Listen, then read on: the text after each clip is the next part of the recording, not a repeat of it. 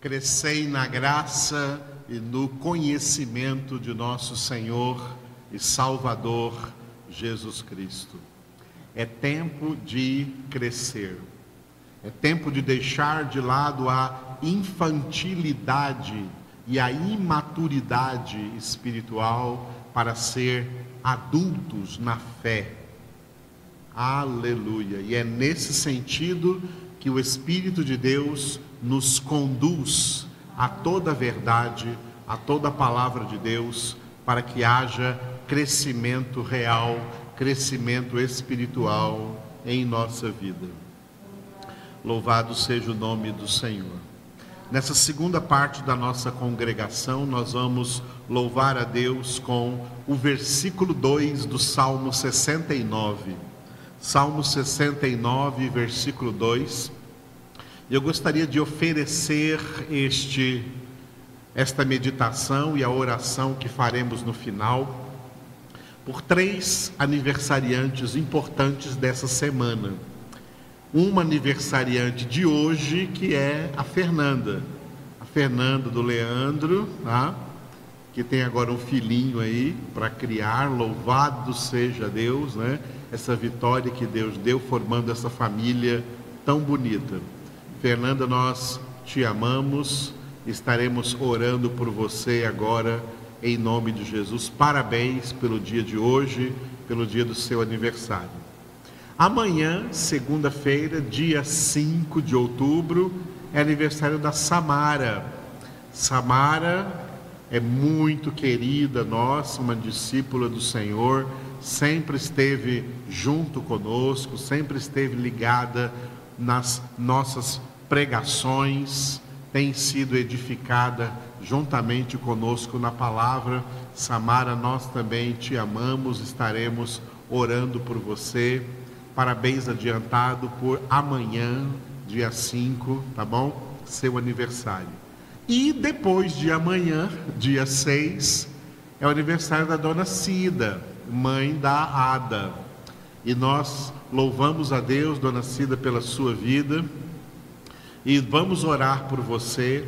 E nós, no nosso coração, sabemos que o maior presente que a senhora quer ganhar é ver a Ada totalmente curada, bem de saúde, e por isso nós também estaremos orando pela Ada em nome de Jesus, que amanhã estará também indo a Brasília para alguns procedimentos no hospital. Vamos orar pela Ada e orar pela mamãe dela que a ama tanto, né, pela dona Cida, pelo seu Wagner, também pela pelo Guilherme, esposo da Ada, pela Damares, o Edgar e seus filhos. Nós vamos orar por toda essa casa, por toda essa família, em nome do Senhor Jesus Cristo. Aleluia. Salmo de número 69, versículo 2. O título desse versículo é Humanidade Submersa. Vamos entender por quê? Davi orou assim: Estou atolado em profundo lamaçal que não dá pé. Estou nas profundezas das águas e a corrente me submerge. Davi, como um profeta de Deus, está declarando a sua experiência. E Deus muitas vezes usou os seus profetas para terem uma experiência física real em relação à realidade de toda a humanidade. Davi experimenta esse sentimento de estar atolado em profundo lamaçal que não dá pé, nas profundezas das águas, sentindo que as profundezas das águas e a corrente o submerge. Porque o título aí é Humanidade Submersa? Porque Deus fez Davi experimentar uma realidade que é uma realidade de toda a humanidade. E como falamos ontem, apesar dessa realidade, a humanidade não sente, não percebe isso, mas a humanidade inteira está atolada no profundo lamaçal do pecado. Lamaçal tão profundo que não dá pé. A humanidade inteira está nas profundezas das águas e a corrente submerge todos. É uma humanidade submersa no pecado, atolada no pecado, amarrada no pecado, escravizada ao pecado, numa situação espiritual da qual nenhum ser humano pode sair por suas próprias forças. Foi isso que o apóstolo João quis dizer também em 1 João capítulo 5, versículo 19. Sabemos que somos de Deus, e o mundo inteiro jaz no maligno. O maligno ali é o diabo, a quem Jesus chamou de o príncipe deste mundo a quem o apóstolo Paulo chamou em Efésios 2:2 de o príncipe da potestade do ar, o espírito que agora atua nos filhos da desobediência. O diabo atua nos filhos da desobediência.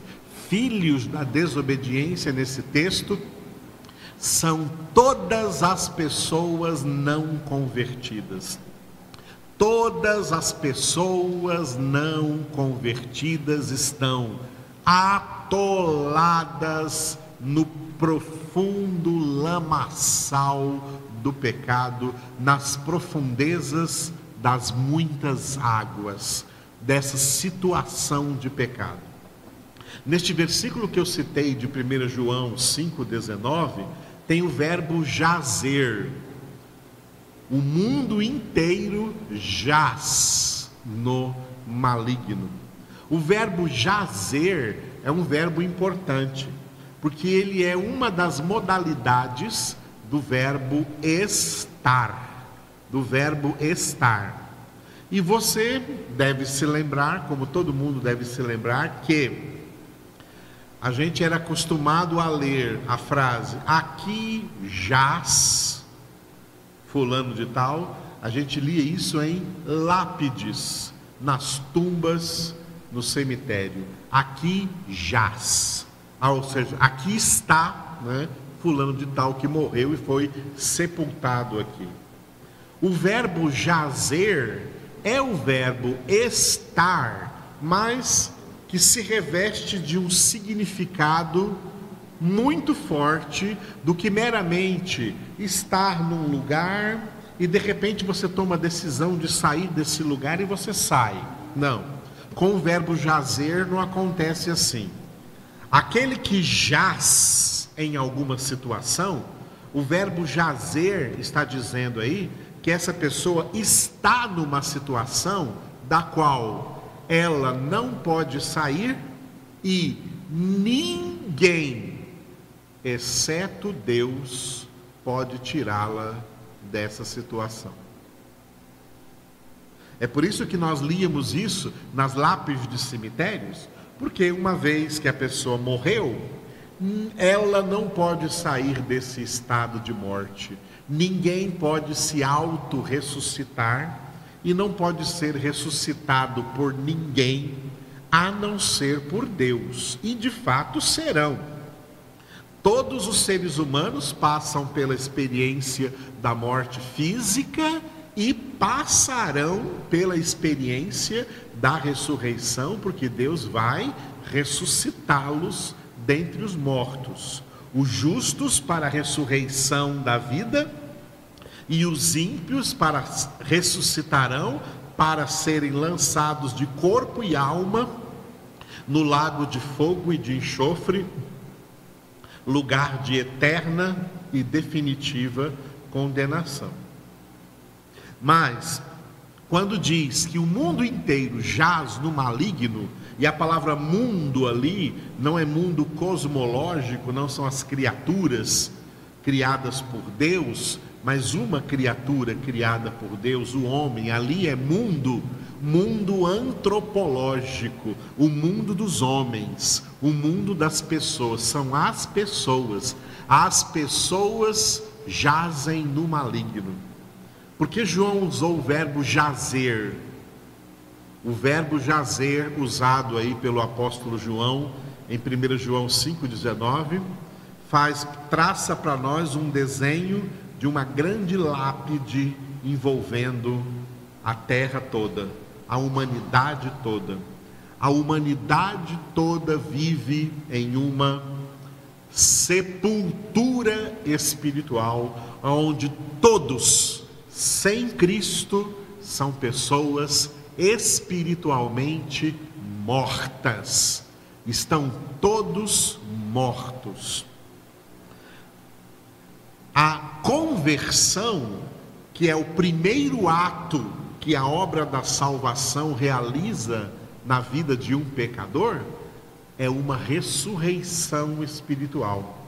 E por isso Paulo disse em Colossenses capítulo 3, versículo 1: Se já fostes ressuscitados juntamente com Cristo, buscai as coisas lá do alto. Os convertidos são aqueles que experimentaram na, no ato da conversão uma ressurreição espiritual, e por meio dessa ressurreição espiritual foram tirados deste profundo lamaçal do pecado. Outro nome para esse profundo lamaçal do pecado é império das trevas. Esse é o ambiente, tá? Se fala tanto de meio ambiente, esse é o meio ambiente espiritual em que toda a humanidade pecadora vive, o império das trevas.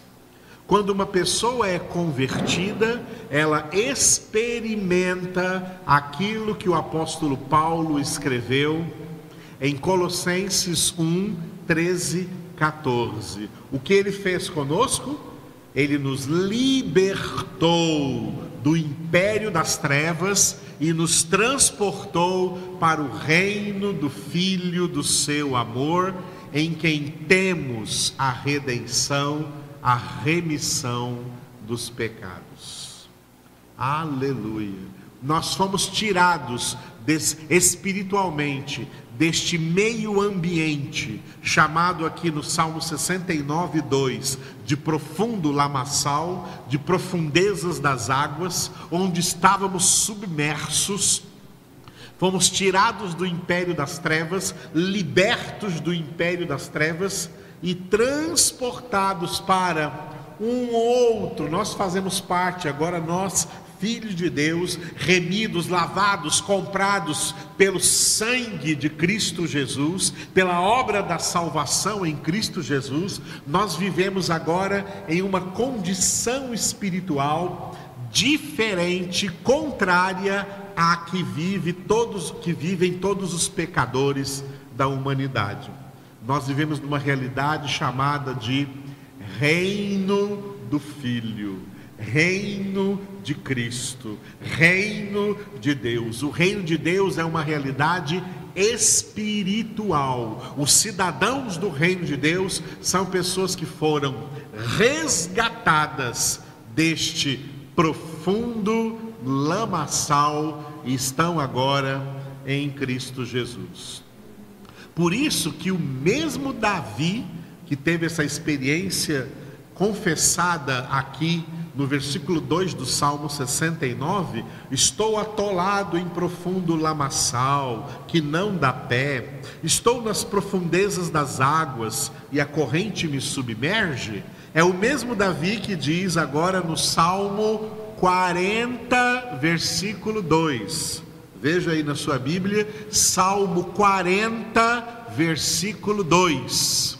Agora, olha o mesmo Davi dizendo que Deus tirou-me de um poço de perdição, de um tremedal de lama, colocou-me os pés sobre uma rocha e me firmou os passos. Repetindo, tirou-me de um poço de perdição, de um tremedal de lama, colocou-me os pés sobre uma rocha e me firmou os passos. Aleluia.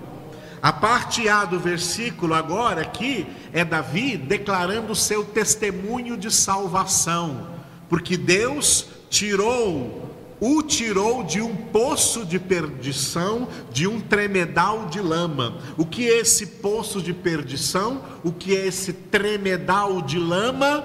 O império das trevas.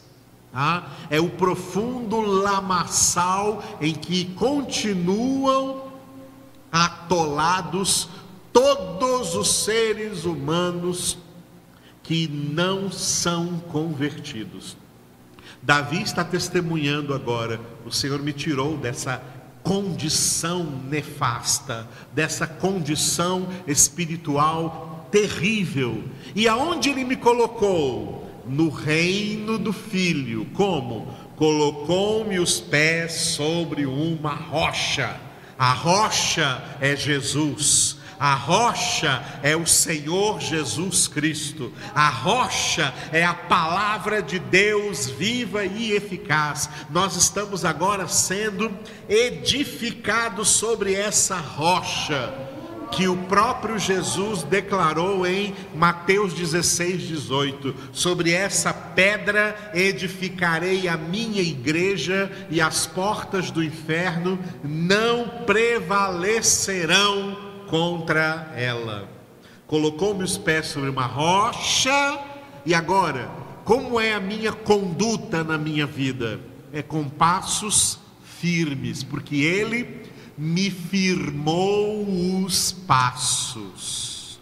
Ele me firmou os passos. Os ímpios andam em caminhos tortuosos e nós agora temos um caminho reto, fomos colocados num caminho reto, para andar nesse caminho com passos firmes. Jesus é esse caminho.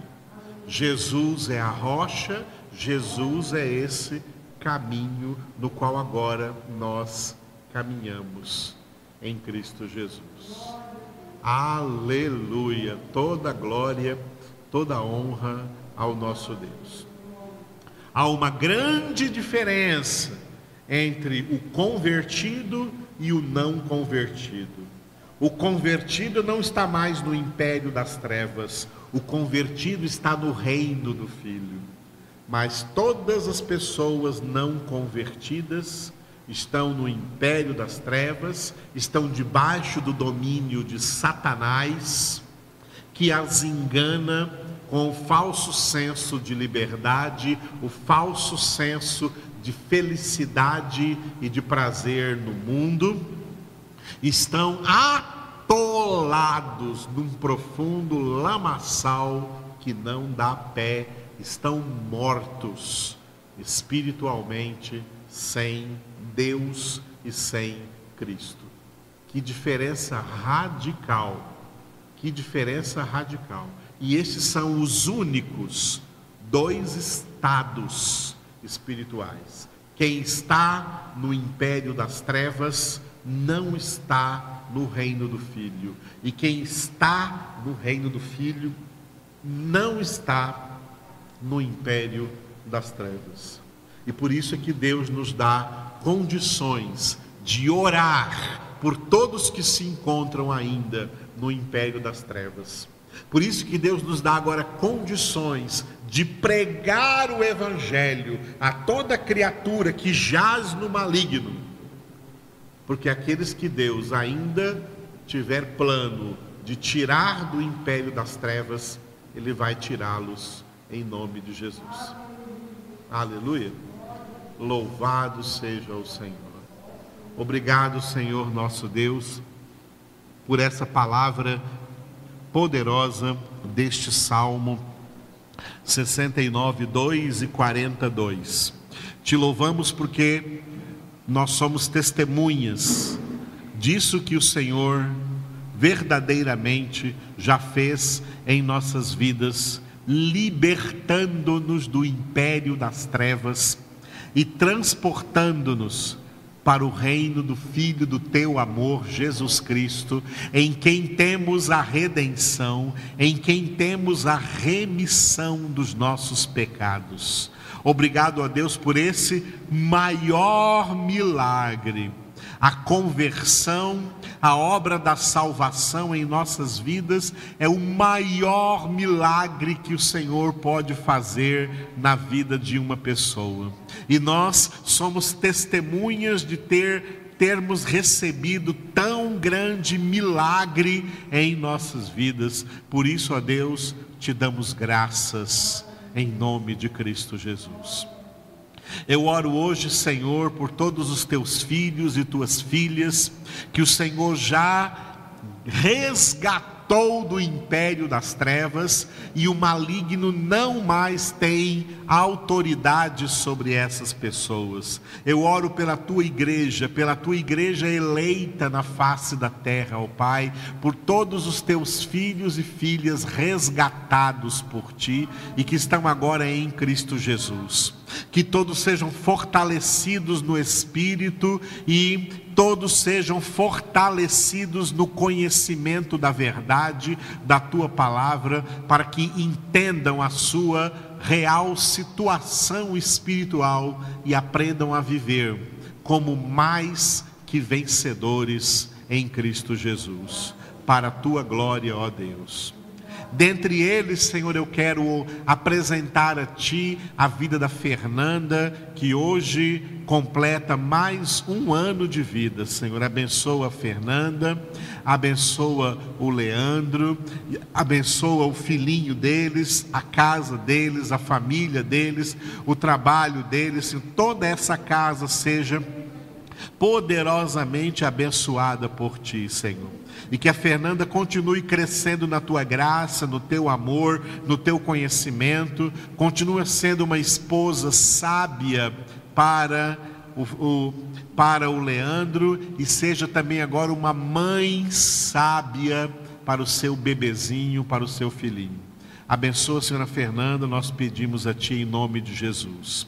Te louvamos também pela Samara, que amanhã completa mais um ano de vida. Toca, Senhor, agora na vida da Samara, toca no seu corpo, na sua alma, no seu espírito abençoa, Senhor, a vida dela, tu sabes de tudo quanto ela necessita, nós a entregamos na tua presença, Senhor, consagramos a ti a vida da Samara e que ela continue sendo uma jovem abençoada poderosamente pelo Senhor. Obrigado pela vida da irmã Cida, Senhor, que na terça-feira também completa mais um ano de vida. Abençoa a vida dela, a vida do, irmão Wagner, seu esposo. Abençoa suas filhas, ó Deus, a Damares e, e seus, seu, seu genro Edgar, seus netos. Abençoa, Senhor, a Ada. Nós sabemos que um grande presente de aniversário que o Senhor poderia dar para a irmã Cida é a cura completa da Adinha, Senhor. Que ela seja curada completamente. Abençoa ela nesses dias de procedimento no hospital ali em Brasília, a partir de amanhã. Abençoa o seu esposo Guilherme, continua dando a ele, Senhor, sabedoria, serenidade, tranquilidade e fé de que o Senhor é quem está dando vida para a sua esposa. Entregamos a Ti, Senhor, essa família toda e pedimos de maneira particular pela irmã Cida, Senhor, que ela seja guardada, protegida pelo Senhor, que a graça do Senhor venha inundando a sua vida poderosamente em nome do Senhor Jesus. Aleluia. Obrigado, papai. Te adoramos. Amém.